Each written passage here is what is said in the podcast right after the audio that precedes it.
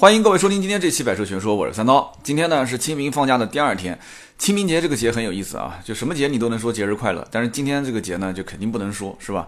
那么厂家、商家都要促销，这一天又是一个长假，你不能说说清明节的这个打折优惠，那不好，对不对？所以很多地方，包括做车展，都是怎么说呢？叫做踏青节。啊，或者直接想不到名字了，那就叫小长假车展，哈哈，啊，南京这两天就是有两三场啊，就是小长假车展。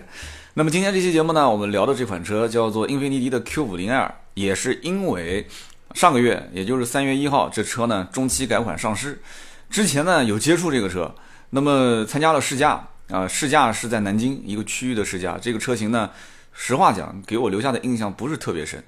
本身英菲尼迪这个车，我早就应该说了。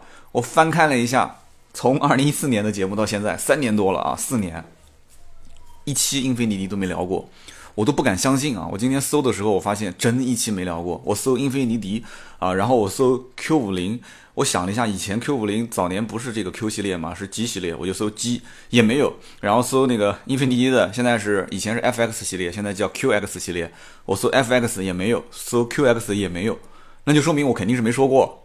我 老铁们帮我想一想，我曾经说过吗？我可能在说其他车的时候，带着说过一些英菲尼迪的车和这个品牌，但是专门去说它的一款车从来没有过。我觉得不应该啊，为什么呢？因为这个英菲尼迪的这个以前从 G 系列开始啊，到 FX 系列，我都卖过这个车，因为身边有朋友买，虽然不多，但也有。那么出来创业以后，我二手车行也收购过英菲尼迪的新款的 Q50L。收购过，而且还收购顶配啊！当时顶配那个 DAS 线控转向，我当时出去开，就觉得很奇怪啊。反 正这个我节目里面肯定说过的，但是我为什么就没有专门针对这一款车去说呢？我现在想想看，我都觉得不可思议啊！这么长时间了啊，四年了啊，欠英菲尼迪一期节目，我觉得是的，不管充值不充值都欠哈哈 啊。那么这款车呢，呃，在上个月参加了一次南京这边区域的试驾。啊，很很很有意思。总经理是十多年的老朋友了，然后这个执行活动这一方也是以前的这个进口现代店的销售经理啊。一看，哎，怎么是你？哎，怎么还是你啊？大家都很熟悉啊。那当然了，就是老朋友见面认识嘛，就多聊一聊，聊一聊这个品牌，聊一聊市场，聊聊车好不好卖。那么优点缺点，我们私底下嘛，对吧？也没有什么利益关系，大家在一起聊天，那就好的坏的都说。那么作为这个穿着制服那一方，大家也知道的，那请。谁谁谁上节目，那肯定是各方面的利益关系，他要兼顾，那不好说。那对于我来讲，吃完这个内容，我再把它消化掉，然后我再把它吐出来，哎，这说的有点恶心啊。然后我再把它给解释出来，啊，介绍出来。那么这样大家呢可能会有一个比较直观的认识。其实关于英菲尼迪这个品牌，我觉得啊，曾经有一位听友一句话的解释是最经典的，我很认可。叫做什么呢？就不了解这个品牌的时候，根本不会去考虑，甚至把它作为备选都不可能。这说的是谁呢？说的是我啊！就我在曾经考虑 BBA 的时候，对吧？我没了解过这个品牌，甚至我都根本不想了解这个品牌，对不对？那么我不了解它，我也不想了解它，那它就失去这个机会，那就不会被考虑。那么，但是真的了解和体验过这个品牌，这个品牌的就某些车型以后呢，你再去看其他的车，哎。你就会发现，有的时候你就看不进眼里了，就觉得很奇怪，哎，就感觉就像参加一个这个这个什么什么活动，对吧？一个一个销售活动啊，或者是厨师教你烧菜烧饭，是吧？嘿嘿，大家知道了啊，我要说什么了。那么这个过程中，你接受了他的这一番逻辑，接受了他这一番他的这个产品的这样的一个啊这个这个规划，产品的这样的一个设计，你一上手，哎。你再去识别的车，你觉得好像就不是那么回事了。那么今天呢，我想先说两个小故事啊，是我实际接触到的英菲尼迪的客户，说一说，在这个故事当中呢，大家也可以体会一下，就有没有那种感觉，就是我刚刚总结的那个感觉啊，就不了解这个品牌的和了解这品牌之后，很多东西你的看法会有一些变化。大概是在二零一四年前后，那个时候 Q 五零还没上，Q 五零应该是一四年底一五年初上的啊，一四年应该是上半年，当时呢有一个朋友。他原来是一辆丰田的锐志二点五，然后呢，他跟我一直说要换车。我说换什么车呢？他说要换这个啊性能车，就一百来万的性能车，BBA 的车。我说那不用说了嘛，M 三对吧？那个时候后来应该是叫 M 四了嘛，M 三 M 四两门四门。那么换这个奥迪的 RS 系列，换奔驰的 AMG 系列。那我说这个你要换换呗，对吧？这老款新款，老款优惠幅度大，新款你就等一等。但他说我手头不宽裕，我也不想现在说订一个新款没优惠，这车肯定将来都是打七折八折的嘛。就他的心理状态就是七折八折。那么我说这个你不换代怎么可能优惠那么多呢？对吧？我说这个有点夸张了，十几个点、二十个点有可能啊，八九十万、一百万有可能。你说你指望六七十万买这，你不能天天看什么车都指望它六七折嘛，对吧？就好货不便宜嘛。他说那那我手头这个也不是很宽裕，钱在这个这个期货里面，说那我就先那个吧，我就先买一辆过渡一下。我当时心想，你锐志二点五买什么车过渡呢？那 BBA 嘛，你随便选一个不就行了吗？A 六啊。啊，或者是 A 四啊，你这么年轻，长得又帅，要不就是 A 五啊。他说不，他说 BBA 我不看啊，BBA 的车子都烂大街了。好，我要去看其他的车。我说那你 BBA 不看，你你又从锐志2.5往上选，你怎么选？他就笑，他说我先自己看，你别管啊。然后就去看了，先是看雷克萨斯，雷克萨斯看了一圈，发现就是那种造型设计他有点不能接受。然后去看这个英菲尼迪，哎。他绕了一圈，他结果发现英菲尼迪的车型他反而喜欢，而且是英菲尼迪的一个 G25。大家如果有印象知道啊，就以前的 Q50 上一上一个就2.5自然吸气发动机那个叫 G25。我当时就就笑了，我说啊，我说兄弟，你这2.5换2.5，你丰田锐志后驱2.5，你这这车虽然也是后驱2.5，你这换来换去有有有啥意思呢？你就无非换个标嘛。他说不一样。他说真不一样。他说我以前啊，我每天看见车库里的那辆丰田，我浑身难受，真的。他说我知道这不是车不好，车一颗螺丝都没修过，但是我就真开的没感觉，一点感觉都没有。他说我也知道这车是过渡一下，而且那车他把我收回去，我也不用添多少钱，对吧？因为那个时候正好英菲尼迪的 G 二五马上要换这个 Q 系列，这个销售呢也跟他说了，他对于什么 Q 也好 G 也好，他无所谓，无所谓你叫什么名字。我只希望这车便宜，我不用加太多钱，而且我马上立刻现在就能把它换掉。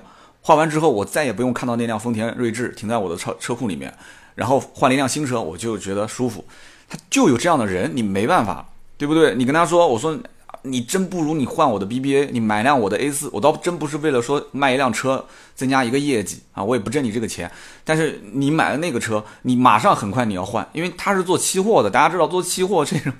就说不定明天就一夜暴富，然后今天又跌到解放前，所以这个哥们儿，我当时跟他讲，我说你你你忍一忍，真的，但忍不住，下午打电话给我说车已经提了，就是这样的人，你怎么办呢？他提回去了，那么提回去之后呢，我我当时在请吃饭啊，他还请吃龙虾，那个时候我记得好像还是五六月份吧，就上半年四五月份还是五六月份啊，三月份应该就可以吃龙虾了，现在就四月份也可以吃了，吃货。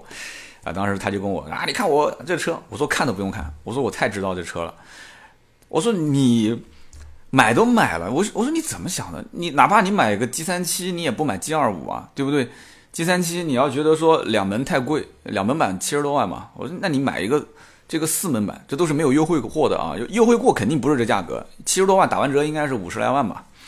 呃，八折，嗯，差不多五十上下一点。那么这个就是这个四门版的话，打完折价格也很便宜。他说不，他说不，我就七二五，这个我不用加多少钱，你也别跟我说，这车我知道啊，我肯定是会好好开的。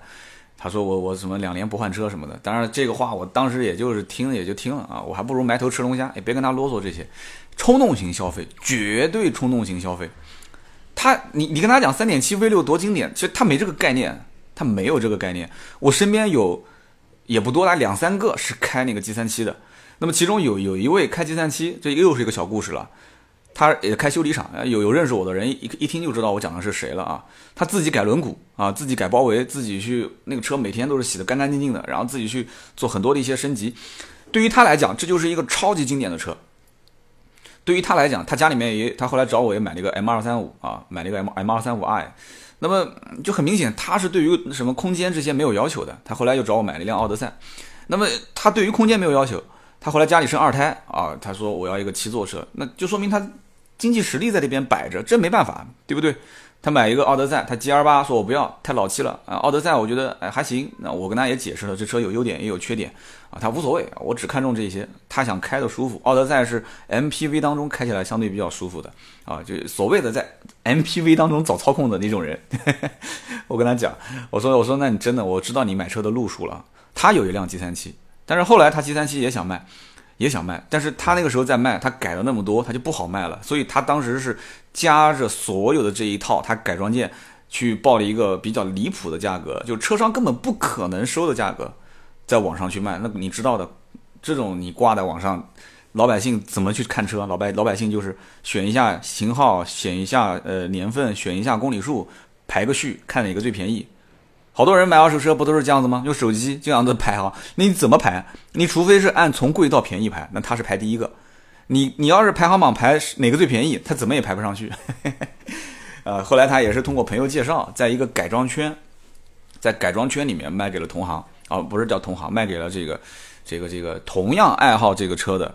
粉丝啊，价格略微的好一点，所以你对于像我刚刚讲的这一位啊，买英菲尼迪 G 二五的和那一位买英菲尼迪 G 三七的，这两个人的风格差别实在是太大。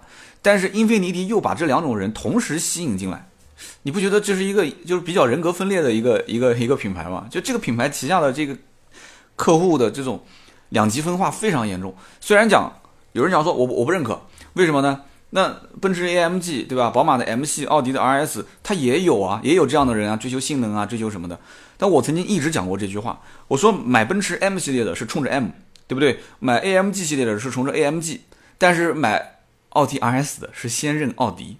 哦，奥迪我能接受，RS 嗯，挺暴力的，哎，这车扮猪吃老虎，哎，怎么样？它是这样的一种心态。那。你要如果想在英菲尼迪 G 系列里面能看到 G 三七这个车子它的一些啊大排量自吸的这种优势，它的这种经典，它的这种操控性，那你得要有真实的体验。但是这个真实体验，我估计很多人连英菲尼迪的 4S 店门在什么地方他都不知道。那你还得要有这个身边最好有一个人能跟你讲述一下，就他所开的那种感受，甚至于把车钥匙给你，你自己去踩两脚，你去试一试。那他可能就会立马上瘾，说哇，这个原来开大排量自吸的是这种感觉，哇，好舒服，好爽啊！他会有这样的一种人。但是对不起，我刚刚说的买英菲尼迪 G 二五的这个客户他不是，对不对？那么现在你看，后来我把故事继续讲啊。那么到了是哪一年？我想一想啊，一四年应该是一五年底，一六年初吧。啊，一五一六年，这哥们儿说，我现在手头资金宽裕了，我要卖车。那我说你要卖车，他说你你你收不收二手车啊？我说我收啊。我说那我安排一个这个我们公司的人给你给你去看一下价格。然后看了看了以后，打电话给我说我把你那个人臭骂一顿。我说怎么了？他说你这个安排的人太不专业了，这价格乱报啊。他说我这车才开了一年，你报的价格你你搞什么呢？你这是啊？我知道他不好意思说我嘛，对不对？我跟他讲了，我说这车真的就这行情，因为你是第一个让我报价格，是不是？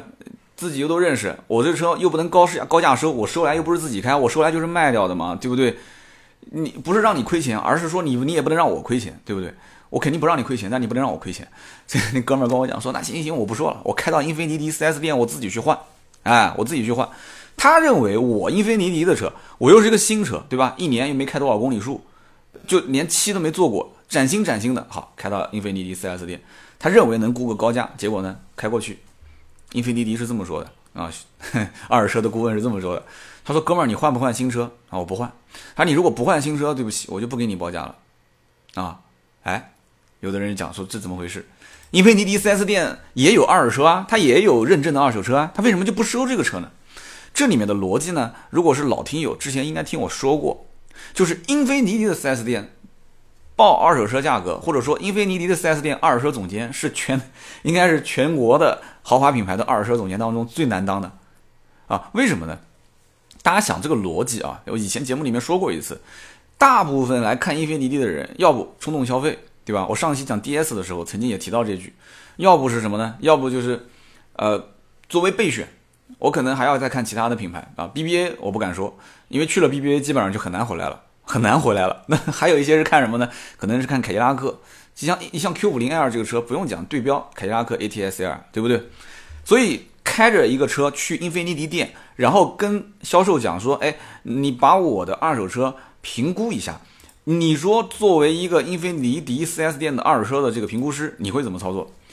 因为你不是最后一站，你很有可能把我的车开出，把你的车开出去，然后再给。奥迪店、宝马店、奔驰店、凯迪拉克店去估，所以我一般会留一个后手，对不对？我要报太高了，你回过头来，你我收不了，你要说我四 S 店一般不敢这么做，但二手车商敢这么做，对吧？因为四 S 店还要讲究品牌嘛，讲究口碑，讲究满意度。那么，如果给你价格报的低，那你可能出去你就再也不回来了。你你不回来的话，还会影响到我新车销售。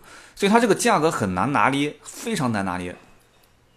所以你像英菲尼迪，如果作为备选，二次进店的可能性大不大啊？我觉得这个要要好好考虑考虑，一定要就是二手车顾问全程陪同新车销售顾问跟着客户一起走，共同去帮这个客户把脉。如果把脉觉得说这个客户一定能在我们家买我们的新车，那这个二手车有可能他会收。但是你纯粹为了卖二手车给他，基本上英菲尼迪的二手车总监是不会收这个车的。所以这哥们儿跑到他的店，对方连价格都不开。他价格都不开，因为他知道你不会卖的嘛。我开低了也不卖。再加上本身现在他去的时候已经是 Q 系列了，Q 五零上了。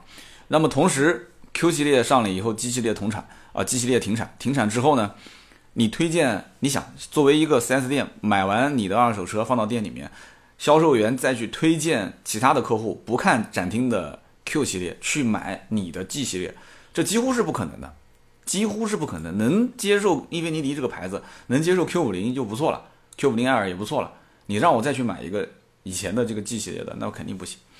所以这哥们儿又忍了几个月啊，忍完之后呢，手头宽裕了啊，看一看 BBA 啊，然后 M 系列对吧？RS 系列、AMG 系列，最后就选了一台，然后是强压 4S 店收自己的车，因为大家都知道这一些系列的车都不好卖，对不对？都不好卖。他意思就是说，反正你看你新款对吧？你将来也是要让价的，你一年卖不出去，你不能给他插个蜡烛过生日吧？你不如趁早卖给我，你还回笼资金。这哥们玩期货的啊，所以他就跟人家谈资金，啊，结果哎真给他谈了一个不错的价格啊，二手车的价格也不错，新车换的价格也不错。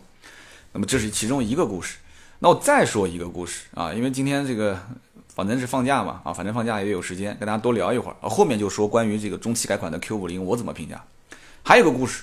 就是我曾经卖过的一个奥迪 R 八的车主，那如果有兄弟认识我认识他，应该一说大家也知道了。这哥们儿呢有一辆 G 三七 Coupe 酷配啊酷配，那么有一天打电话跟我说他老家这一辆英菲尼迪的 Q 三七的酷配啊，说轮胎放坏了，轮胎放坏了，有多久没开了这车？我当时我跟他讲，我说我跟你认识这么久啊，我知道你有好多车，但是我从来没听你提过这个这个 G 三七的这个酷配。他说：“哎，他说我这放在老家啊，连我自己都想不起来这辆车了。这个是原话，兄弟，你千万别说我是在给你这边编故事，这是原话，千真万确的。他说我自己都记不起来这辆车了。然后我说，那你当时为什么买呢？你买了以后，你为什么不开呢？他说经典啊，对吧？三点七 V 六经典啊，对不对？这是个经典车。但是我买回来之后开了一阵子，我又觉得别的车更经典啊。”对吧？全心全意对待这段感情啊，但是依然会全心全意、更投入的对待下一段感情啊。这个很多男生听过之后知道我说的是什么，对吧？后来他说要卖，我说要卖的话，你要做好心理准备。我说这车价格应该不会卖的太高。他说没没关系，我有心理准备，我有心理准备。我就帮他联系啊，南京这边没人收，问了一圈没有人要这个车，然后是北京的车贩子看中这个车了，说要把这车提档过户。啊，那个时候什么排放啊、限迁啊这些标准还没有太多，然后北京的车贩子当时就来了人了，来了人以后呢，一看这个车觉得不对，他就喊那边发照片过来，他一发一看说不对，你这车改的太多了，因为他加了一圈包围，是用那个玻璃钢材质做的包围，那北京那边的哥们儿就是说那不行，那不行，他说你要把它全部拆了啊，你全部拆了，而且你这个车价格我得再往下压，这就你看二手车，如果你之前。没改过，你是一个素车，你的价格甚至卖的比像这种就是说偏个性化的小跑车改完的价格还要高。你改了反而不值钱。你知道这玻璃钢之前好多都是打胶粘上去的，你现在让它拉下来，那漆面什么的那多难看。所以他说那不行，你得你得修复成素车的样子，你再拍张照片给我，我觉得 OK 我就买，好吧？要不然的话，你你今天你还得把这个来回车票你得给我报了，为什么呢？你这相当于是这个叫什么欺骗啊？但是。但是我不知道之前发生什么了，因为中间有人转了一手，所以可能照片没发。但是照片没发，为什么他会直接从北京过来？这事情我也没多过问啊，没多过问。后来这事情也就过去了。那这哥们儿呢，当时一看这价格估的也估那么低，而且这价格竟然能卖掉，很多人都是这样，就是这个二手车价只要能卖得出去，我就知道底价是多少了。那么自然我可以在这个价格基础上再往上抬啊，下面谁要找我买车，我就可以往上抬。然后这哥们儿家里面做工程的，他后来把这个车抵工程款，抵了一个天价，啊，就工程款我也不想给了，你想要仓库里这辆车你开走啊。所以就这两件事情，大家想一想，就是到底英菲尼迪的这种 Q 系列，或者说英菲尼迪的车主，他到底是以什么样的心态来买？可能我接触的英菲尼迪车主不算多啊，包括还有 FX 系列的，我也不说了，当时也是买回来开了一年啊，两年不到，转手卖掉了，也是亏的是一塌糊涂。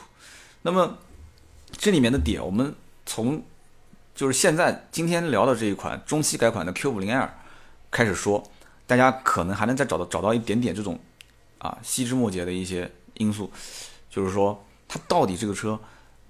哪些人会去买？我是不是属于这样的一类人？我不敢讲任何产品它一定是优点非常突出，然后缺点几乎没有。我不敢这么讲。但是只要是适合你的，你看中它的优点，你可能就会忽略它的这些缺点，是不是？你包括你说我自己开的奔驰 C，上期节目讲那个 DS 七，你看那个底下喷我的很多人吧，很多人喷我啊，你你在你的眼里只有超跑是好车，只有奔驰是好车，哎呀，怎么怎么的。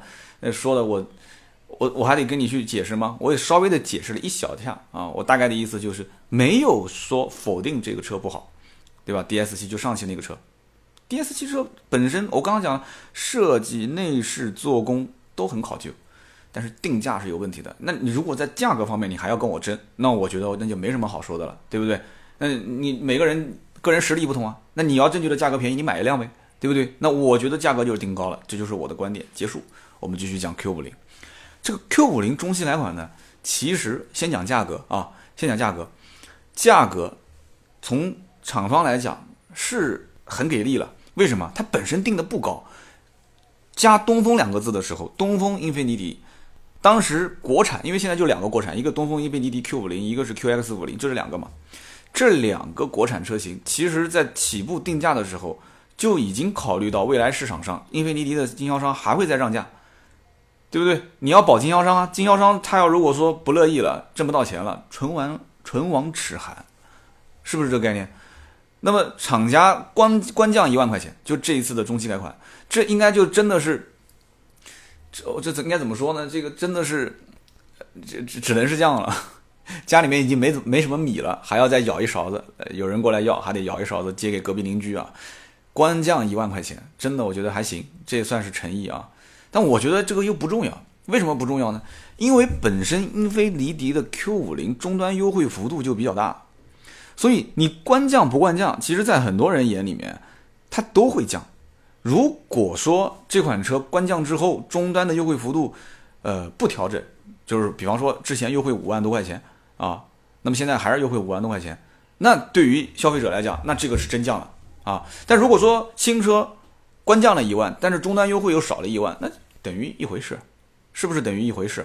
现在很多的汽车品牌也很聪明，就直接在官方指导价这个层面把终端的优惠砍掉。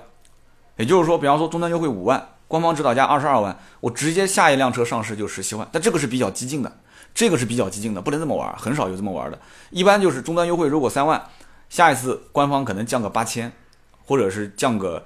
啊，一万，但是再给你增加一点配置，这种玩法是对的，这种玩法是对的。所以你包括像上一期 DS 七，我讲的就很清楚了。DS 六终端优惠，后来有人讲了说 DS 六你讲三到五万这个太夸张，很多库存车那才会卖这个价格。那我想反过来问，DS 六难道没有很多库存车吗？这是第一。第二，DS 六就算是没有库存车，放到仓库里的车，你告诉我现在的行情是多少？你要告诉我说两万两万五，这样你给我三万，我带你买，好不好？哎，买不到优惠三万五以上的，你找我 DS，我保证，我拍着胸脯告诉你，三万五以上我能带你提到车啊！DS 六啊，说错了，DS 六。所以这个东西呢，还是看我，所以我不讲嘛，那个是价格特别混乱。英菲尼迪的价格呢，其实也不算特别的好，就是很多城市之间差价也挺大，也挺大。卖的好的像上海，优惠幅度一般。但是据我了解，英菲尼迪在无锡，好像在常州这一带的价格相对来讲还行。南京这边其实价格也一般啊，不是特别的好，但要看谁去拿这个车了哈，谁去获得这个价格了。那么这款车型其实中期改款变化不算特别大啊，不算特别大。虽然说发动机有升级啊，就是那个 M 二七四 A 嘛。那么这个我觉得外形内饰不像是一款特别新的车，因为它中期改款，只能相当于就像我这个发型一样的啊，只能相当于去理了个发，连我觉得连烫发都谈不上，就算是理了一个发。普通版本就是车头车尾小改，对吧？运动版本车头带一个扰流翼，然后车尾的这个下部带了一个扩散器造型的一个设计，就说白了就是添了一点点的运动感。这没办法，当下你这个时代就得这样，你不增加一些运动感，那就觉得你的设计是被淘汰，对吧？内饰方面呢，方向盘和排挡杆跟之前的 Q60 也是新上的啊。Q60，我估计你要说跟 Q60 一样，那很多人讲 Q60 是什么车？什么叫跟 Q60 一样？啊，反正就一句话，也是变得比较偏运动。那么让人吐槽的有哪几点呢？第一个，那种刀锋式的换挡拨片，Q50 没有了。那这个我觉得是个妥协，就是说这车也不是让你去操控的，对吧？你就拿去开开就可以了。但是那个东西很装那什么，很装那什么，你知道吗？哈哈，大刀锋式的换挡拨片那么长，哈哈，那么长，这很多人吐槽。那么另外一个呢，它的中控台这个地方有缝线，哎，这个人很多夸。很多人在夸说这个很有档次感啊，那么全系标配双区自动的这个空调，然后呢自动启停就是发动机启停功能，后排带空调出风口，主副驾驶座椅八项电动调节，中控双屏幕，上面一个八寸屏，下面一个七寸屏，定速巡航，胎压监测，我说的这些都是标配，可以吧？哎，所以你看，你要如果不了解英菲尼迪的话，你根本不看这个 Q 五零，你会发现，那 BBA 很多车起步的配置不算特别高啊。但是也不能这么说，因为我买的就是奔驰 C 的这个算是一点六 T 入门版嘛，对吧？但是我觉得定速巡航啊这些什么都有。但是你说那两块大屏那是没的。我要如果上了这个英菲尼迪的车，我也挺羡慕这两块大屏幕的，因为奔驰的那个小屏幕那惨不忍睹，那真的是惨不忍睹。屏幕那我我宁愿不要，真的，你给我换任何一个配置我都愿意，我就不要你那屏幕，我觉得一点意义都没有。但是你看你一上英菲尼迪那两块大屏幕，我一会儿后面要说，很多客户上去都是冲着来的。那么再说说它这个发动机啊，网上也有很多人在吐槽这件事情。其实我跟英菲尼迪的这个很多的一些这个销售人员，包括总经理啊，我们在聊天也说过，他也跟我解释了，说这是北美产的啊，因为奔驰 C 跟它是同款，奔应该这么讲，奔驰 C 二六零跟这个是同款啊。那么这个 M 二七四 A 的发动机讲起来是升级换代，以前是 M 二七四，那这个升级换代，大家知道以前 M 二七四出过问题。出过什么问题呢？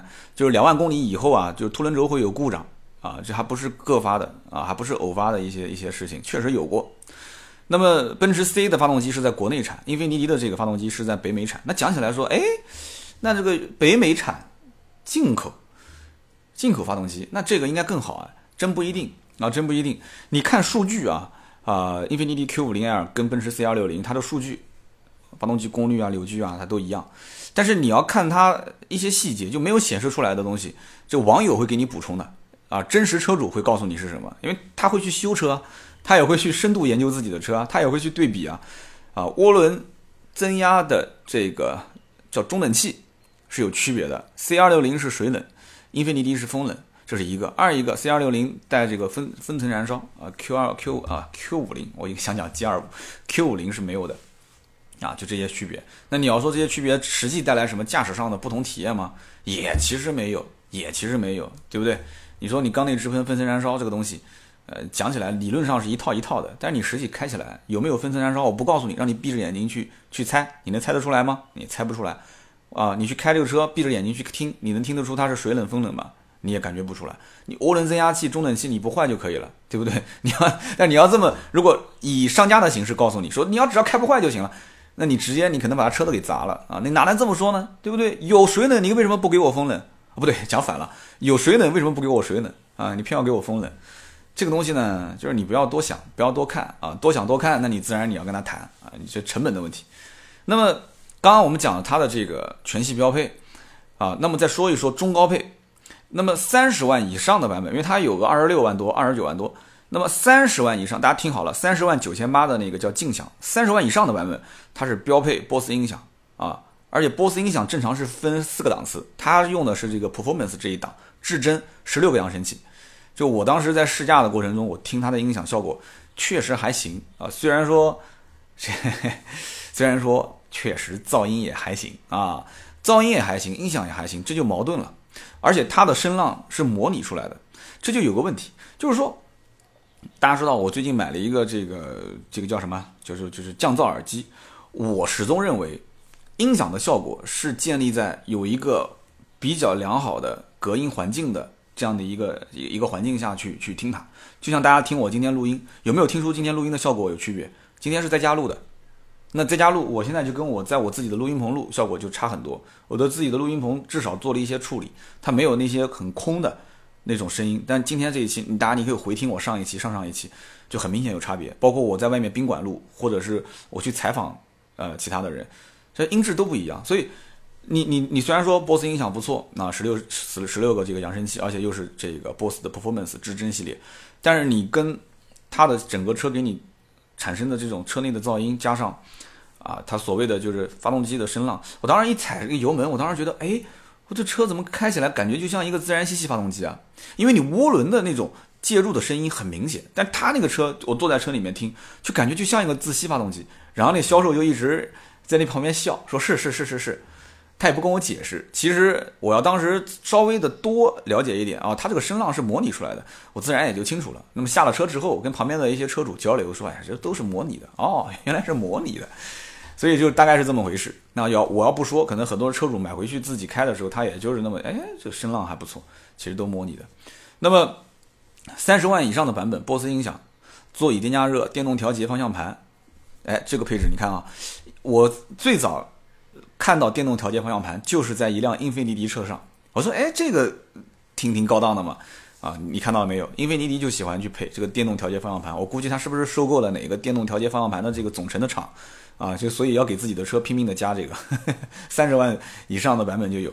然后全 LED 大灯、全景影像，呃，换挡拨片、互联网的这个操作系统。那么。这个车型当中有两个版本，一个呃呃对，一个是这个三十三万多的运动版，一个是三十九万多的运动版，就是两个，相当于是也不能说是顶配，三十九万多是顶配。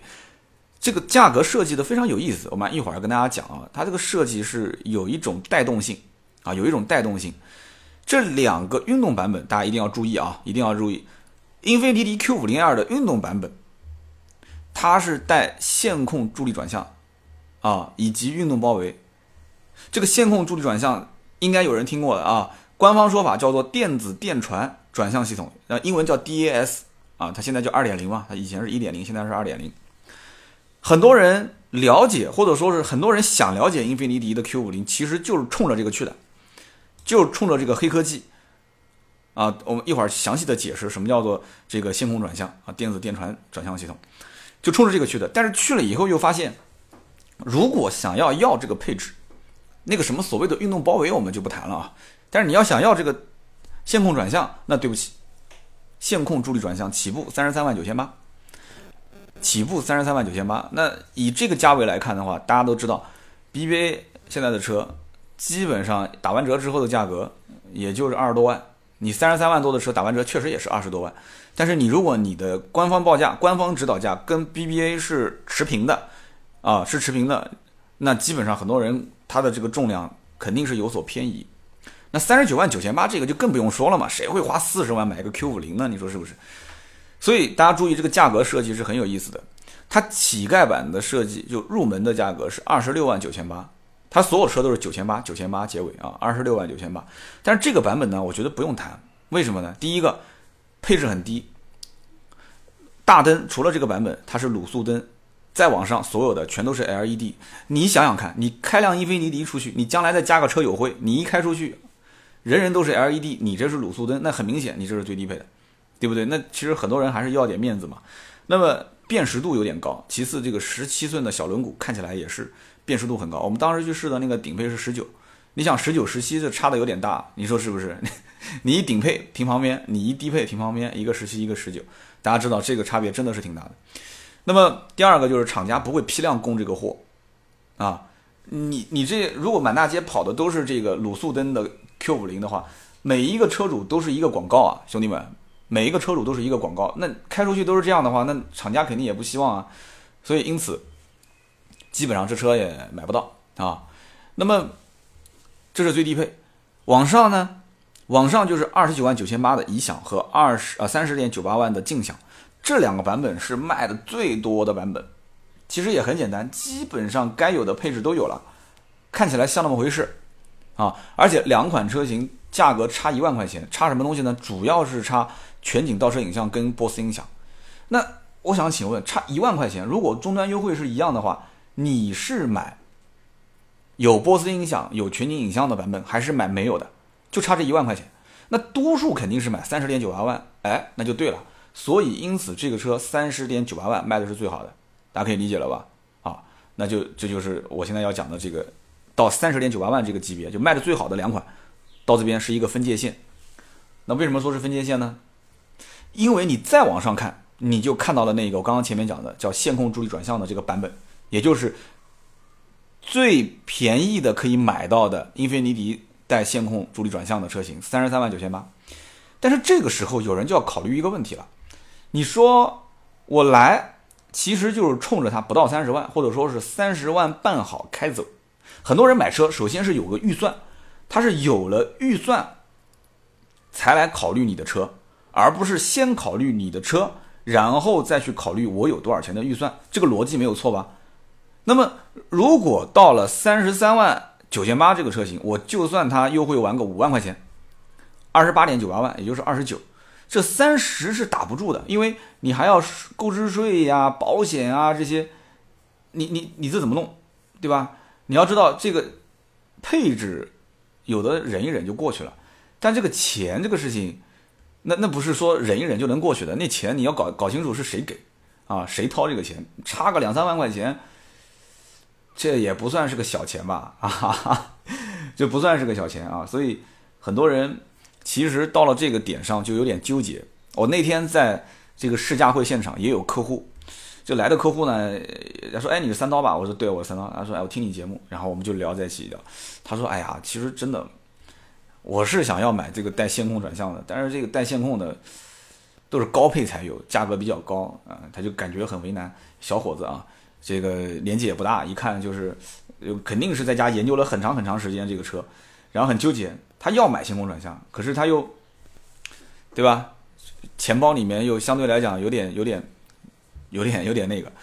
所以就这个问题点，就三十三万多的，三十九万多的我还没谈，要谈到三十九万多那更夸张。所以三十三、三十六、三十九这三个配置，我觉得啊，能有一部分的人跳过三十万九千八，能上到三十三万九千八，那就是谢天谢地了。那上面那两个配置，三十六万九千八跟三十九万九千八的，那绝对是信仰啊，绝对，特别是三十六万九千八不带线控转向，一堆配置的这个车，那这个就是就是纯粹 有钱啊，然后 看中这个车，其他都不不看了啊，不跑了。那这种人又有钱，预算又很充足的，所以这个车我们讲来讲去，它有没有能够让它区别于其他车型的一些亮点呢？我刚刚一直在提到的这个点，就是带线控转向的这样的一项技术，我觉得就是它的黑科技。但是我不知道为什么是这个东西的成本高呢，还是英菲尼迪不想把就是这个技术呃。普及到这一系列车型里面，它把它作为一个高配的配置，形成一个错位差啊，就是低配你是液压助力转向，那么高配我就用这个电子的呃电子电传啊转向系统，就是线控。但是这个逻辑我觉得是不不对的，我觉得是不对的。就你如果是要提升这个产品的竞争力，错位竞争，那我觉得你所你所谓的说我这个车全系标配，除最低配标配波斯音响啊，除最低配怎么样怎么样啊，全系标配这个。呃，两块大屏幕这些东西，我觉得这没有没有什么可宣传性的这个东西，没有宣传性，就是这个东西有宣传性，特别有噱头可以聊。就像当年大众的 DSG 加这个缸内直喷 TSI，TSI 加 DSG 啊，就是黄金排量，1.4T 的 1.4T 加 DSG 黄金排量，这是黄金排量吗？这还不是你自己说了算吗？那当年你卖速腾的时候，不也跟我说1.6是黄金排量吗？你现在变成一点四 T 了，又跟我说一点四 T 是黄金排量，这纯粹就是广告宣传的一种导向，舆论导向。所以英菲尼迪，我觉得 Q 五零应该是把线控转向这项技术 D D A S 啊，要把它给普及，从最低配普及，哪怕就是二十六万多的版本，普及完之后，你甭管好不好，虽然有人也会吐槽啊，也会吐槽说啊这驾驶没有路感啊这种，因为我马上要讲这个系统的一些细节的东西啊，就很多人会觉得就是不是。就你在没开之前会觉得这是不是就像在开一个游戏机的方向盘啊？因为很多人会觉得说它没有这个硬连接之后，对吧？或者说它虽然保留了传统的这个转向柱，但是它是在特定的情况下，比方说熄火或者是馈电啊，离合器自动结合，转向系统就生成了一个传统的机械连接，就是它是在某些特定情况下，你电力切断的时候，它给你做一个硬连接，但是正常情况下，这种线控转向还是靠靠什么呢？靠你驾驶员打方向，然后传感器感知你的动作，传输给 ECU，ECU 控制单元，然后分析之后，再只是电机去操作前轮和转向机去进行方向这个动作，打方向这个动作。所以这个过程，方向盘它和前轮之间没有任何机械连接，它是通过什么？通过电的讯号来去进行沟通的，是不是？所以这个有很多人就一听到这个理论觉得很恐怖，说哇，那这不就小命就交给这个电脑了吗？那你说小命交给电脑，这还少吗？我们车上 ACC 自适应巡航，我要讲到巡航这件事情了。最近那个奔驰车主说，行车记录仪的录像和通话记录都曝光了嘛？我最近还没看，我就今天上午看新闻，好像出来了。那么。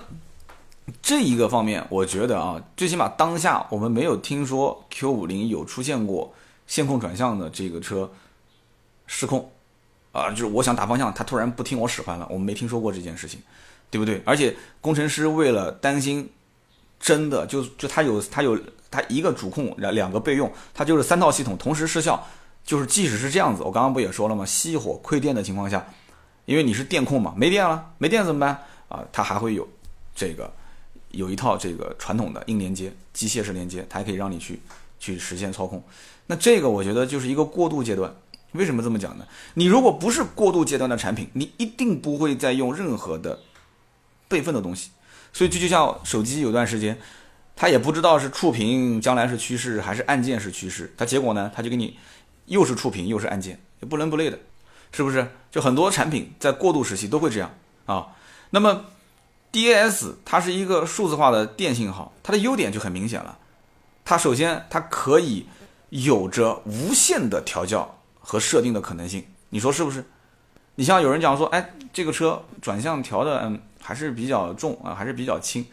它我们讲就电子助力转向就 EPS 嘛，反应速度其实已经很快了，最起码比这个液压助力要好很多。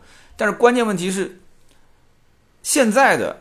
这个 DAS 就是完全转化成数电，就数字化的电讯号的话，它的这种转向能够夸张到将来，就是你，你比方说有横向风吹过来之后，你发你发现一次小转向，它信号接收到之后，发现哎，好像你没有修正，它再帮你进行一个小修正，就这些东西就基本上你开车只是认为你是在开车，我可以这么讲，只不过它现在没有完全大范围的介入，就将来一旦要是大范围的介入，你所谓的什么操控感、驾驶的路感这些。都可以让你消失啊，或者说想让你怎么样有，你就能享受怎么样有。它就是一个一步迈到了 AR 跟 VR 的，就是什么？那个有个电影《超级玩家》是吧？有没有人看过？就是给你穿上那个全体感的那个皮肤啊，就是那种感觉。想要想要让你有什么样感觉，你就什么样感觉。所以它有无限的调教和设定的可能性，我们可以这么理解吧？是不是？那么它反应速度快慢可以调，转向的轻重可以调，甚至转向比都可以调，任意的变化。对不对？更快的响应速度，然后可以很轻易的过滤这个路面的一些机震的一些信号，对不对？而且你想，它底下它如果没有硬连接，将来如果连备用的它都不做了，就是完全很激进的，我就是纯粹是靠这个电讯号，那你想就释放了很多空间啊，对不对？释放了很多空间。现在电动车没有发动机了，不也释放了很多空间吗？将来连转向的这些机构都没有了，都是用数字化的电讯号的，那这个车上方向盘。你 你真的可以按一个游戏机方向盘了，你可以用手柄来开车，真的是这样，一点都不夸张了，是不是？所以我们讲的就是这个 DAS。那么这个车呢，我可能讲的跟其他人不太一样，就说来说去，外形内饰我都没评价。其实我觉得啊，英菲尼迪的 Q50L 真的是两两极分化，两极分化。喜欢的特别喜欢，不喜欢的有的人看都不看。这个车从我的角度来看，外形其实不难看。你觉得难看吗？最起码它和凯迪拉克比。你要让我二选一，我肯定是选英菲尼迪。如果逼着我一定要买两台车，只能选一辆，其他任何车不给买，我买英菲尼迪。就我最起码，我我的审美应该大部分人还是比较相似的吧。我喜欢那种线条比较柔美，不是很张扬的。你像凯迪拉克那个钻石切割，虽然它这个钻石切割也很成功啊，也很成功，卖的也不错。凯迪拉克是二线豪华品牌当中销量排名第一的，在二线当中，就除了 BBA 销量第一，除了 BBA 啊，它要跟英菲尼迪啊、雷克萨斯啊、呃，跟什么 Acura 这些车放在一起，那它的销量，那凯迪拉克那是相当相当给力。但是我我不太能接受这种钻石钻石切割，就是比较把这种力量感释放在外面，而我们中东方人喜欢把这种力量感收在里面，所以大家人觉觉得这种线条很柔美，有过渡啊，要不然你直来直往这个倒直角的这种，就很多人是不能接受的。所以 Q 五零 L 的这种设计的就外观上的这种就柔美感，我觉得我还是能接受的。那么关键问题就落在这个品牌上，主要还是这个品牌，真的是品牌上。这个车呢，我不知道大家有没有开过。其实你要真开一下呢，它对女性的消费者也不是特别友好，因为它方向盘比较重。我当时我记得，呃，这辆车，因为我们以前收过二手车的时候，我收了一辆这个车，我开出去办事，我开了一圈，我就发现不对啊，我说这不是我以前感觉这个英菲尼迪的这种就是驾驶的感受啊。我以以前开 G 系列 G 二五，我感觉挺轻松的。我说这个 Q 五零怎么调的这么，我还当时以为我是不是切到了这个运动模式啊什么的，我找了一下。我发现不是这个问题，就它的起步的设定相对来讲就是比较偏重。那么你要如果再变成运动模式，那方向盘更重，对吧？你一踩油门又有这个模拟的声浪，那你这想干嘛呢？你这是，你是想让我去下赛道吗？那你要知道，英菲尼迪其实真正开这个车的人真不一定都是男性啊，也会有很多的女性。所以说，很多客户，我们去分析一下，我们总结一下，很多客户他落定就是最终我。愿意掏钱买这个车，他落定到这款车的时候，我觉得他主要冲几个。第一个，毫无疑问的是价格，对不对？你想，就算是三十万九千八这个版本，终端优惠给个五万，哎，别说给五万了，给你个四万五啊，给你个四万九千八，给你打完折二十六万，买不买？对不对？BOSS 音响这些全景倒车影像什么都有了，LED 大灯，对吧？讲起来，二点零 T 七 AT 变速箱这个也不算差了吧？啊。而且那销售肯定不停的跟你说啊，就跟奔驰 C 二六零的发动机是一样的。你一听，你的奔驰 C 二点零 T 卖多少钱啊？奔驰 C 的二点零 T C 两百 L 三十五万多，终端没什么优惠，打个折三万块钱吧，打完折还卖三十二。哎，他那个三十二配置还没有我好，我这三十点九八万打完折二十二十六七，我的天啊，那我一下省了五六万块钱。再想一想，这奔驰满大街都是，对吧？那奔驰我看开的也不都是那些怎么样怎么样的人，是不是？他想想我我我就不要买街车吧，我直接直接就买一个这个吧，这还显得我这个人比较比较个性，对不对？这是一类。那么第二一类呢？就像我讲的，如果我深度了解了 BBA 的车之后，我发现其实也不是那么的各方面都很优秀。就首先从屏幕上来讲，就一坐进去那个科技感，屏幕上来讲，我就觉得很一般。但那个豪华感的营造，你比方说我开奔驰 C。豪华感的这个营造，真皮缝线，大面积的这种，呃，真皮缝线，然后这个大面积的木板，中间那一块再加上那个做的像那个艺像个艺术品一样的那个触摸板，到现在那个触摸板，我我说实话我都没用没用过啊，我除了用来往左往右去滑这个收音机，我基本上从来没事没在上面写过字，没在上面写过一个字，你识别度实在太低。但是哎，英菲尼迪两块大屏。啊，我当时在现场去触摸的过程中，操作的过程中非常灵敏，那么试起来也很舒服，因为很容易操作嘛。上面那一块是显示，下面这一块是操作，对不对？而且它还保持了传传统的这个按键，如果是呃音乐、声音，如果是空调这些，它也有传统按键。所以你看它这个设计，你你从它的这个 DAS 的线控转向也保留了，万一要是不能就是断电没有了。这种转向的这种可能性，那我还给你保留了一个备份的机械转向的系统。再从再从这个触摸屏的角度来，两块大屏幕，你要知道，到现在为止，你新 A 六马上明年要上三块大屏，对吧？A 八我上期也说过了，也是三块大屏，大屏豪华车里面，你想 D 级车啊，或者是中大型车才刚开始这么玩，英菲尼迪其实已经有了，但是有两块大屏又怎样呢？又怎样呢？很多人其实。没给机会去看，但是去看到的人会很震撼。一通电一看，哎呦，哎呦呵，这屏幕可以可以可以。现在玩手机，天天你看每个人花多长时间？你一上车一看两块大屏，那自然就会有一些亲切感，对不对？想起来上面八寸，下面七寸，加在一起十五寸的，哈，家里面电视才多少寸啊？好，我们家买个小电视三十二寸，啊，就用手一拎就起来，很轻，一个小米的电视机才卖九百九十九块钱啊，好便宜啊！但是一看，哦，原来如此，是要让让我去充会员啊，两百多块钱一年，这都是套路嘛啊。那么这些玩法你在 BBA 的车上玩不到，玩不到啊，甚至你可能在雷克萨斯车上你也玩不到，就英菲尼迪上才有。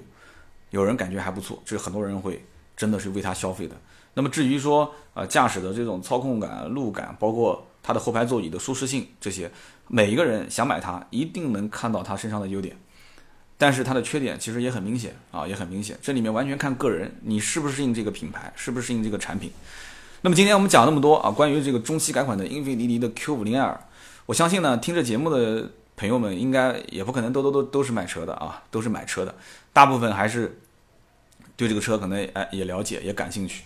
我最后就说几点，很多人都没有说到的点。第一个就是关于英菲尼迪的售后的，就是保养维修啊，虽然说四年十万公里，听起来哇相当可以。但你要知道，本身日系车返修的概率就比较低，但这个话可能是两说啊，你不能说因为返修概率低，所以它就四年十万公里。我老婆那天说买了一个沙发，她说那个沙发那个店是怎么说来着？说三十年免费维修，十呃六年免费保养，就是每一年可以把这个呃那个沙发的外套可以拿回来，他有人上门帮我拿回去清洗，再帮我安上去。我当时就笑了，我说。因为那沙发买的也不便宜嘛，我就笑他，我说你觉得这个工厂能开三十年吗？我说你老公这家公司我都不知道能不能开到三十年，我今年都三十五了，对吧？这个我我都不好意思说能不能活三十年，都不好意思讲这件事情啊。我不是讲我啊，我说这任何人都是这样。就现在这个食品多么不安全，对吧？他三十年，然后六年，每一年给你去清洗一次这个这个这个沙发的座椅套。这里面其实很多都是套路，就听起来确实不错啊，听着确实不错啊。我老婆跟我讲说，这个这个店在红星美凯龙已经开了十一年了啊。行行行，我说我知道，挺好挺好。那这什么东西他说好，那你你就付钱就可以了，你还说那么多干嘛呢？对不对？这个也是一样，四年十万公里，虽然听起来是很美好的，确实也是对自己产品的自信，但是这里面保养这件事情一定要想清楚啊，就是当。因为它只提供小保养，就是机油机滤。那么，当你要去更换火花塞、更换空气滤清器、空调滤清器这些东西，包括你将来有一些大件的这个维修，你一定要问价格。据我了解，价格是不便宜的啊。火花塞应该是一千多块钱，这个空调空气滤清器也不便宜，也是要一千块钱，一千块钱上下。这个是含工时费的啊，工时是挺贵的。因为据我了解，到目前来看，英菲尼迪因为正因为它的这个国产化程度还不够高。所以它的这个进口配件，那么这里面的价格肯定是高的嘛，就不用讲的嘛，大家一想就想通了嘛，是不是？那么再加上很多的一些人对于就是这个品牌，就日系品牌，英菲尼迪、雷克萨斯放在一起，它对于它的售后维修保养是过度的依赖于免费，就是你一直都觉得说我买这两个车都很便宜嘛，对吧？将来维修保养都很省心，但是一旦要是遇到要让你稍微掏一毛钱的时候，你都会觉得说这车贵。所以也就导致网上有很多段子嘛，有人讲说这车，你看一撞保险，一撞事故，保险一修，中网三千多，大灯一两万，对不对？然后宝杠也是好贵，这个翼子板也好贵。但是这个问题点，你要换到任何的豪华品牌上来讲的话，把这个比例一摊开，你会发现，它如果都是按照进口的这个配件来算，那真它不一定算贵。但是你要如果都是国产的，那这个价格在 BBA 当中一拉，那就会觉得说啊是贵了。所以买这个车后期的养护费用可能不是真正在买车之前要考虑的，就是我讲的是什么意思啊？不是说这个人不差钱，就他真喜欢看上了这些点，你就算告诉他，你说将来你火花塞换一次，你可能要花个一千块钱，你将来如果说要换啊空调滤清器、空气滤清器，你也要花上一千块钱。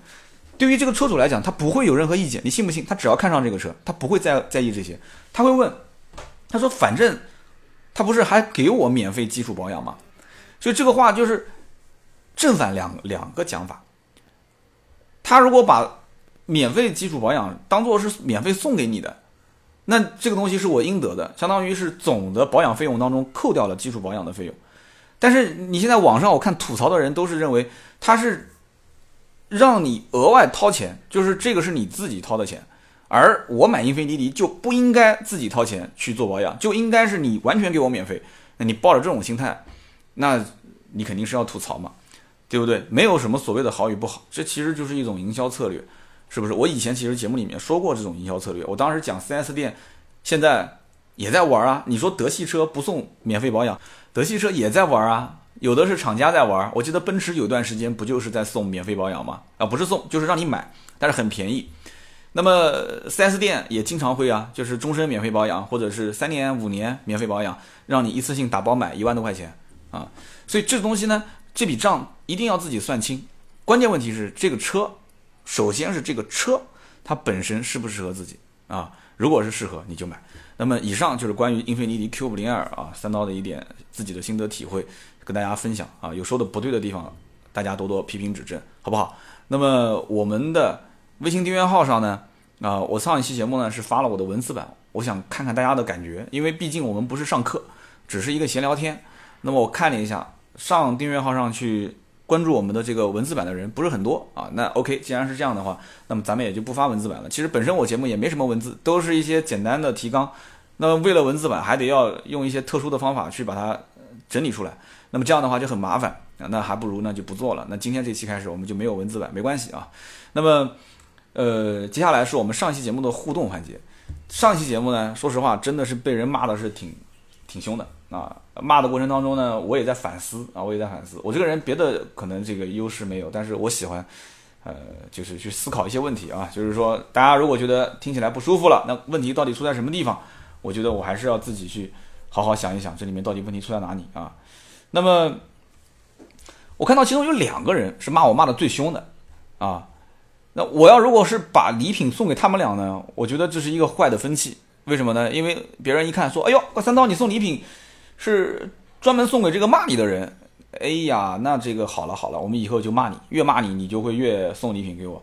所以这两位呢，我就不送了啊，这两位我就不送了，不送礼品。但是我要说说他们两个人说的东西。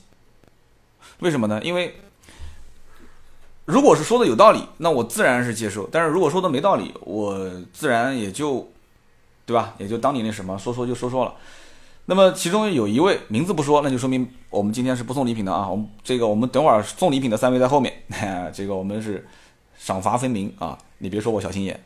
其中一位呢，他是这么说的：他说，你说 DS 4S 店的装修像奢侈品，是不是？但是。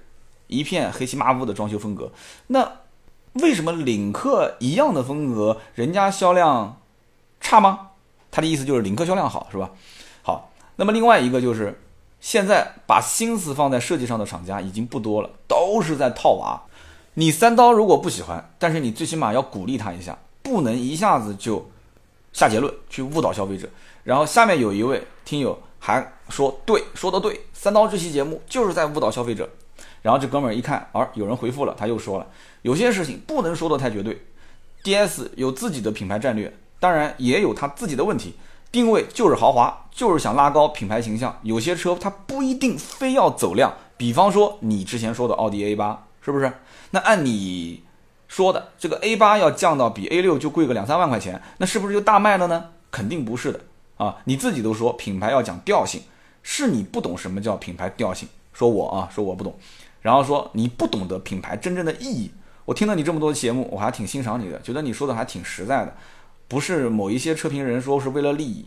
但是你这一次说的太绝对，太有个人色彩，对于消费者的误导性太大。DS 有 DS 的消费人群，你不能代表所有。这一期我对你的内容很失望。这一位听友，其实我当读到这一条留言的时候，我有点心软，要不我还是把礼品送给他吧。其实呢，他也没有对我做什么人身攻击，我就那句话，对节目做正常的点评，以及对于我个人的内容有一些看法，我觉得是 OK 的，这样的绝对是 OK，大家畅所欲言，我不会删任何一条留言啊，除非你是人身攻击我，我还是送他吧啊，这位听友的名字叫 Y I N G E 啊，叫英格是吧？Y I N G E，我还是要说说我的观点，我下面我也我也回了他两句啊，我说第一。如果说几句真话，因为我觉得我这期节目，我 D S 七的那期节目是完完全全把我的感受说出来。那很多人会觉得说，哎，我是在黑他，但如果我不疼不痒说，对对对，好好好啊，这个车价格定的也不错，嗯，造的也不错，是一款好车，你又说我没个性。如果我要是说它从头到尾全是好，你又说我充值，啊，就刚刚讲中间那个就是小问题就给他带过，你说我没个性。那我至今我到现在能保持现在这个头脑还算比较清醒啊，就是我试过的也好，或者说是我深度了解过的车也好，那我能去把它分析出来，那就说明。这个我我我面临挫折、面临打击的这个能力还比较强。我跟他调侃了一下，我就说说关于领克跟 DS 之间，在南京，他就巧了，领克 4S 店离 DS 4S 店走路也就五分钟，两家店就在一个拐角，一个在那一头，一个在这一头，一个一个一个拐角的路口。在我看来，领克它是走的文艺小清新风格，偏时尚、偏潮的风格。但是偏时尚偏潮不一定代表它的东西就贵啊，对吧？像 Zara 这种品牌，它也时尚也潮，但它不一定贵啊，它新啊，对不对？它有个性，它新，定价十五到二十二，你觉得贵吗？自主品牌一个他们自己家的吉利博越才卖几个钱，是不是？我们讲你要看排量啊，你不能拿吉利博越的这个九万多块钱去比啊，你要看排量，毕竟领克是个二点零 T 的，那反过来讲，你一点六 T。对吧？雪铁龙和标致有没有 1.6T？有，是不是？你要如果整个 1.8T，啊，那你再往上大排量的，那我我没什么意见。你同样 1.6T，OK，你按这个价格去定，你就因为你告诉我它是豪华品牌，加了那么多配置，有那么多设计元素，所以我要卖这个价格，这个逻辑是走不通的，是走，我觉得是走不通的。你说国外的价格定的跟国内的价格之间去对比，哎，价格中国好像没什么水分，这个也没有问题。但是当下来讲是要活下去，而不是能不能活得好。现在谈点好都谈不上。你说不跑量，A 八难道不想走量吗？我我相信你问任何经销商，你问厂家，没有哪个人说我 A 八不想走量，A 八走量。能把奔驰 S 级干翻，能把宝马七系干翻，我们不说干奔驰 S，能把七系干翻，那真的，那奥迪真的是，哎呀，那真的是晚上睡觉都要笑醒了。他们领导，为什么呢？A 八的量一跑出去之后，直接带动 A 六、A 四。我曾经那一期 A 八我不说的很清楚了吗？对不对？任何品牌都有一个带动自己车型，就是自己的品牌低端车型跑量的一个旗舰车，有的是，比方说像奔驰是 S。那宝马不一定是七系，是不是？每个品牌它有自己的一个代表作，宝马可能是三系，奥迪是 A 六，奔驰是 S，但这个就不行了，这就不行了。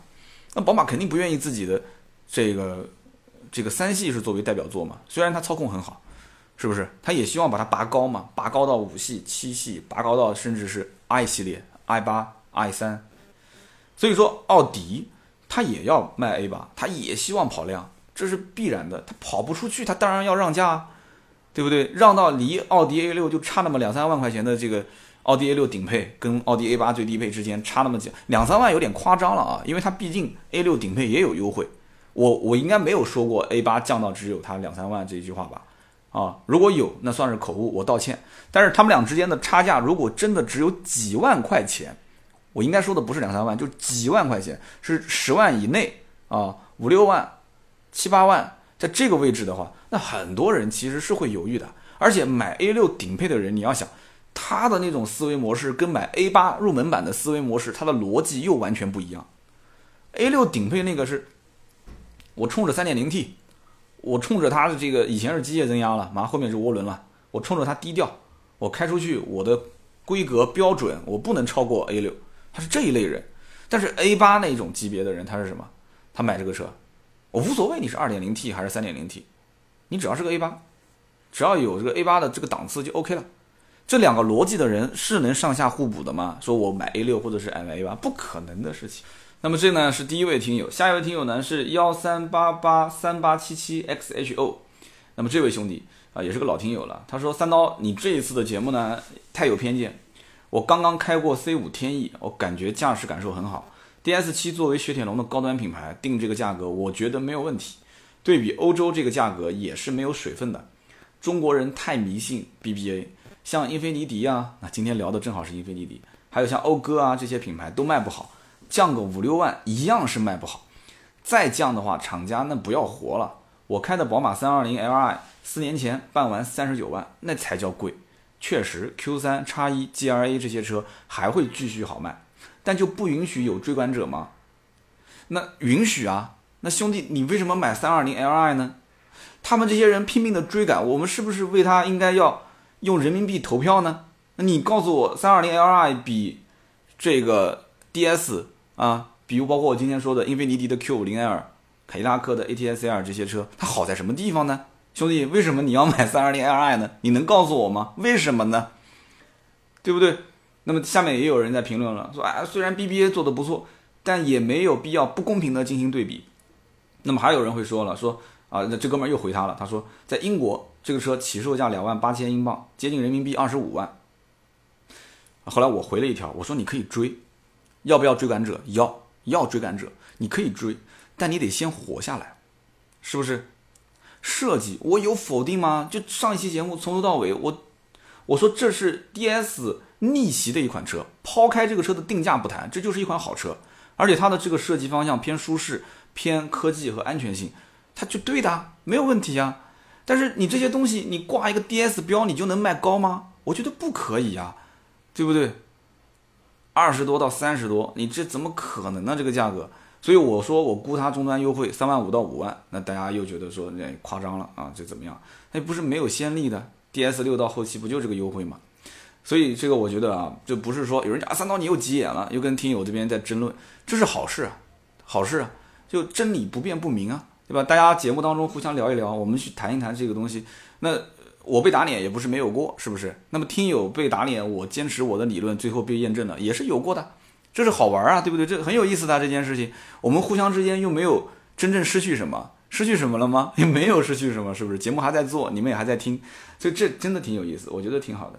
那么下一位听友呢，紧跟着也是在说价格的这个事情。这位听友叫 A M A L A 阿曼拉，他说这个价格还叫高啊？DS 六实际上也是二十万六千九起步，十九万三千九那个基本买不到。这哥们儿一看就是是真的研究过价格了啊。他说，另外呢，DS 七的乞丐版可比 DS 六的二十点六九万，就是次乞丐啊，这个版本配置是要高的。那么同品牌下面，定位高、配置高、定价难道要比定位低、配置低的车型更低吗？他说的是新款跟老款之间比啊，大家注意。他说：“三刀这期节目呢，我觉得啊，没有什么这个做功课。论坛很多的这个 DS 七的准客户听到这个预售价都觉得还可以啊。虽然有有的人吐槽 1.6T 发动机，但是呢，我觉得这个 1.6T 的数据不差，还有这个 8AT 的变速箱，用料也比其他的车好很多。呃，然后他又说了，他说另外一个，你说 DS 六三到五万的优惠，市场上是拿不到的啊。那么拿得到也是库存车，或者是一年前有可能。”呃，出现这样的价格，那么况且七它也会有优惠，你不能说拿老款的优惠幅度减过之后的成交价和现在新款的指导价进行对比，那不过卖不好应该是可以预预见的啊，因为它的经销商管理很随意，厂家内部也很乱。不过呢，销售压力不会是想象中那么大，现阶段的存货经销商也就那么五十来家，月销按一千台算的话，那么每一家也就是二十多台。已经能够活得美滋滋了。大多数的店售后都是混着做的，销售和售后没有养多少人啊。就说的这个混日子就是混是吧？混着做。其实我是这么想的：如果一家 DS 的 4S 店说这辆车二十台的库存量，或者说是这个二二十多台的销量，这是这个老板他所预期的吗？肯定不是的。这个车子，你当年 DS 六卖的好的时候，一个月也能走个两三千台。这个车子你现在一个月一千台，你肯定是希望最起码翻一倍，是不是？两三千对于这样一款车，你觉得是厂家的这个目标吗？啊，两三千如果是认认为是，那我也没什么好说的了，是不是？这个车本身其实产品力还是不错的，还是那句话，我就是认为它定价过高了。不要把 DS 品牌的这种调性放那么大，真的，你略微的比紧凑型 SUV 高一点没有关系。但是你高多了，高出个百分之二十以上，那这就肯定是有问题的。我还是坚持我的观点。至于这个 1.6T 发动机也好啊，内饰的做工材质啊，各方面也好，它都没有毛病。你刚刚说那个论坛里面，就这个叫阿玛纳的兄弟，你说论坛里面的兄弟讲说价格定的挺好，那当然了，那当然了。你知不知道很多的 DS 六准车主去看到 4S 店这个 DS7 的时候，当时立马就转投这个车型了。那是因为你是在 DS 的车型当中进行比较。我当时那一期节目我也说过了，你拿当时老的 DS 六的车跟 DS 七的车子进行对比，你会发现，哎，那 DS 七配置多了，对吧？价格降了，甚至外形内饰都有变化，而且变得更豪华了，那觉得性价比是很高啊。那我反过来讲，你觉得说 DS 七的客户他不会去拿 DS 六的价格去压经销商，跟经销商讲说啊，你看你 DS 六都优惠那么多了，DS 七你无非就是一个，对吧？就反正虽然是叫七了，但是大小空间都差不多，你现在肯定不能原价卖嘛，他一定会去对比。以及会有心理预期，这是百分之百的。产品本身好不好，这放一边。